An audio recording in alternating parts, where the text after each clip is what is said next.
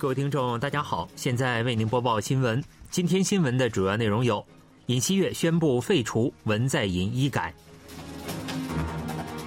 韩国朝野拟十五日处理明年度预算案，围绕法人税仍存争议；韩国新增新冠病例数出现三个月来最大值。以下请听详细内容。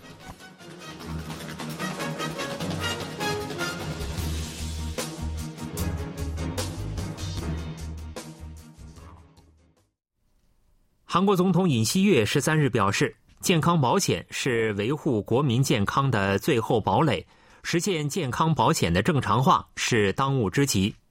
尹锡悦政府除推行三大改革课题及劳动、教育和年金改革外，还正式开始进行健康保险改革，着手废除前任政府的健康保险保障性强化对策及文在寅医改。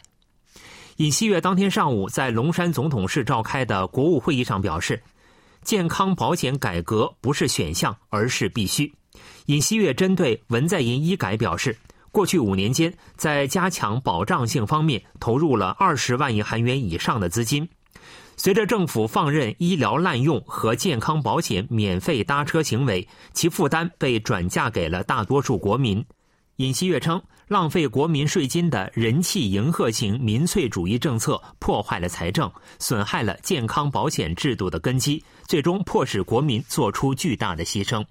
作为替代方案，尹锡悦表示，应加强健康保险费支付标准和资格标准，防止健康保险的浪费和漏洞，将把节省下来的资金大力投入到处于医疗盲区而遭受痛苦的国民的援助方面。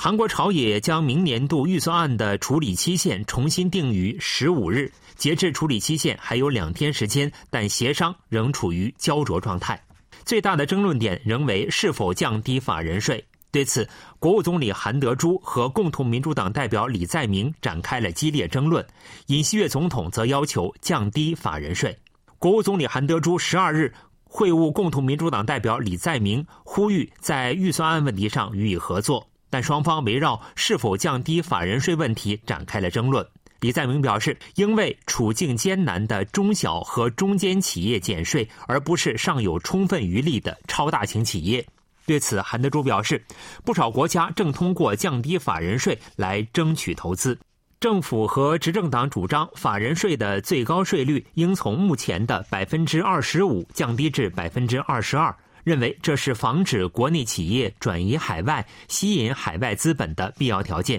尹锡悦表示，此举旨在增加企业投资和工作岗位，提高以民间为主的经济活力，呼吁朝野开展跨党派合作。共同民主党反驳称，考虑到减税优惠等，大企业实际缴税的税金要少得多。若降低法人税最高税率，只有上游百分之零点零一的企业获益。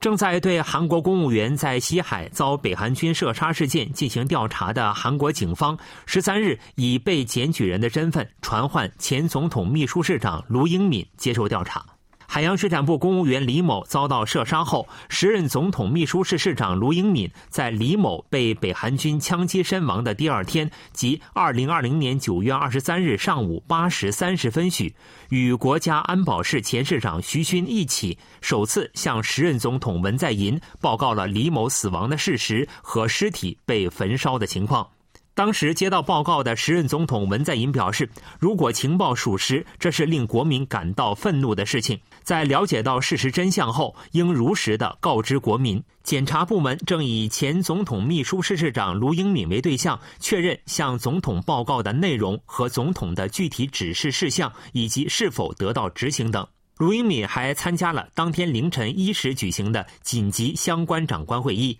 检方正在确认会议讨论内容和指示事项等。目前，检方正在调查在此次会议上是否存在要求隐瞒李某事件的指示，或试图将事件定性为李某主动越北等情况。卢英敏全面否认嫌疑。此前，卢英敏曾与国家安保室前室长徐勋、国家情报院前院长朴智元一同召开记者会，驳斥检方的主张是没有逻辑和根据的胡乱报复。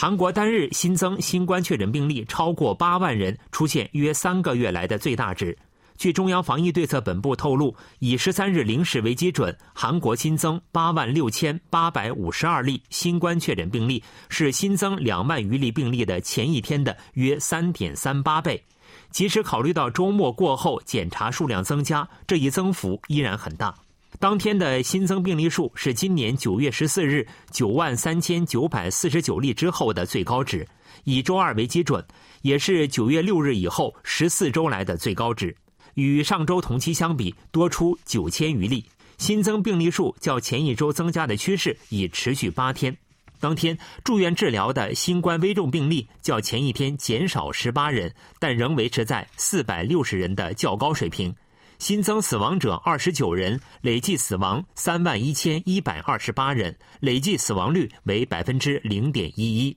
政府将在本月底之前出台室内口罩令调整方案，但最近的新冠确诊病例增加趋势可能会对制定调整方案产生影响。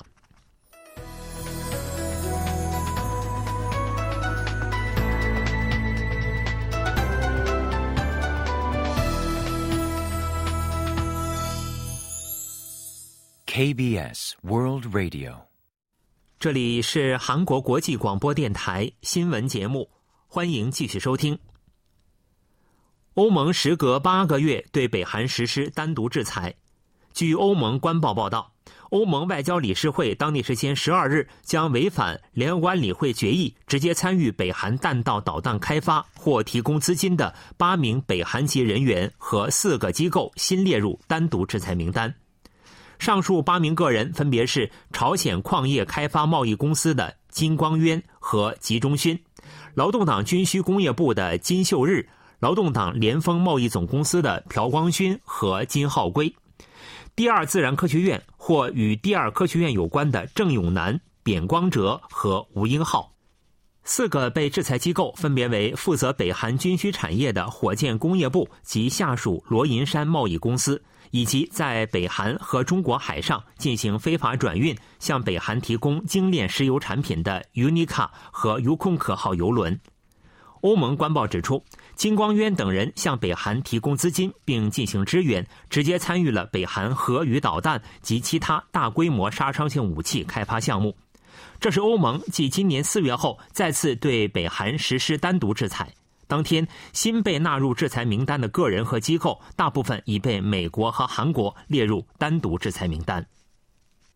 美国国务院日前表示，为使外界信息传入北韩境内，促使北韩内信息自由流传，将为相关项目最高提供一百五十万美元的支援。据美国自由亚洲电台十三日报道，美国国务院在其网站上表示。将向旨在提高北韩居民对民主主义、人权和自由理解的支持信息自由项目和旨在拟定多种信息传入北韩境内方案的信息浏览机制多样化项目提供十万至一百五十万美元的援助。美国国务院作为支援对象的例子，提到了制作有关民主主义、人权、自由的内容，通过广播等扩大北韩居民的信息接触，以及脱北者等相关内容制作者的培育项目。另外，还包括调查北韩政府阻挡外界信息传入方法和技术和谋求迂回方案的项目，以及加强和改善可将外界信息安全传入北韩的技术相关项目。美国国务院还另行发布公告。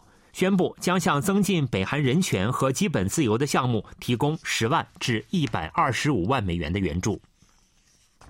据 KBS 记者采访结果显示，韩国军方正在研发可在空中发射的超音速巡航导弹，并计划将其搭载在国产轻型攻击机 FA 五零上。军方期待此举可提高对北韩的威慑力，并为扩大军工产品出口做出贡献。据 KBS 记者独家报道，从地面发射的导弹精确击中海上目标。这是韩国自主研发的超音速巡航导弹，速度是现有导弹的三倍左右。该超音速巡航导弹与高威力弹道导弹一同被视为发生紧急情况时可用于进行先发制人打击的杀伤链的核心武器。该超音速巡航导弹一年多前作为地对舰用导弹被首次研发。目前正在进一步开发为可进行空中发射、不分地面和海上目标的多用途导弹。目前，军方已研发出固体燃料发动机和感应操纵装置等相关技术，并完成了基本设计。目前，军方正在制作用于测试各种性能的试制品。军方计划将该导弹搭载在国产轻型攻击机 FA-50 上，最快将于2025年进行飞行试验。如果该导弹成功装载在作战半径小、武器装载量少的 FA-50 战斗机上，预计其应用范围将大幅扩大。韩国国防安全论坛专门研究委员申宗用表示，此前 FA-50 只具备单纯的近距离支援航空能力。但现在却拥有了可精密打击远距离目标的能力。防卫事业厅正在利用自主技术研发搭载在国产 KF 二十一战斗机上的远程空对地导弹。为此，计划到二零二八年为止投资一千九百余亿韩元。防卫事业厅公报总管表示，军方在一定程度上掌握了研发所需的技术，可以说已经到了可以制作试制品、验证是否研发完成的初始阶段。韩国导演朴赞玉执导的电影《分手的决心》，当地时间十二日入围金球奖最佳非英语片提名。主办第八十届金球奖的美国好莱坞外国记者协会当天公布最佳非英语片提名名单，其中包括朴赞玉导演的韩国影片《分手的决心》，德国的《西线无战事》，阿根廷影片《阿根廷一九八五》。比利时、法国、荷兰合拍的影片《亲密》，以及印度影片《R.R.R.》共五部作品。金球奖和奥斯卡被誉为美国两大电影奖。金球奖去年因好莱坞外国记者协会的种族和性别歧视争议、运营团队的腐败疑惑等原因，成为好莱坞电影界的抵制对象。当年的金球奖颁奖典礼直播也被取消。而今年，NBC 电视台决定接受该记者协会推行的加强包容性和多样性等的革新方案，重启现场直播。预计金球奖的运作将进入正常化阶段。第八十届金球奖颁奖典礼将于明年一月十日在加利福尼亚州贝弗利希尔顿酒店举行。《分手的决心》是由朴赞玉执导的悬疑犯罪影片。由汤唯、朴海日、李贞贤等主演，于二零二二年五月二十三日在第七十五届戛纳国际电影节上进行全球首映。该片讲述了刑警海俊在山上调查死亡事件的过程中，与亡者之妻宋瑞来见面后发生的一系列故事。新闻为您播送完了，是由于海峰为您播报的，感谢各位收听。